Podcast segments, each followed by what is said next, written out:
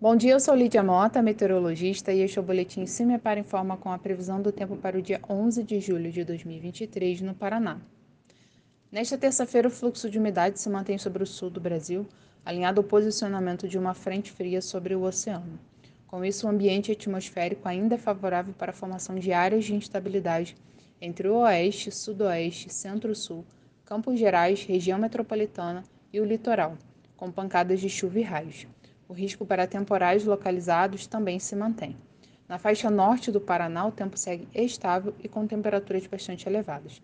A temperatura mínima está prevista para os Campos Gerais com 14 graus e a máxima deve ocorrer no noroeste com 32 graus. No site do CIMEPAR você encontra a previsão do tempo detalhada para cada município e região nos próximos 15 dias.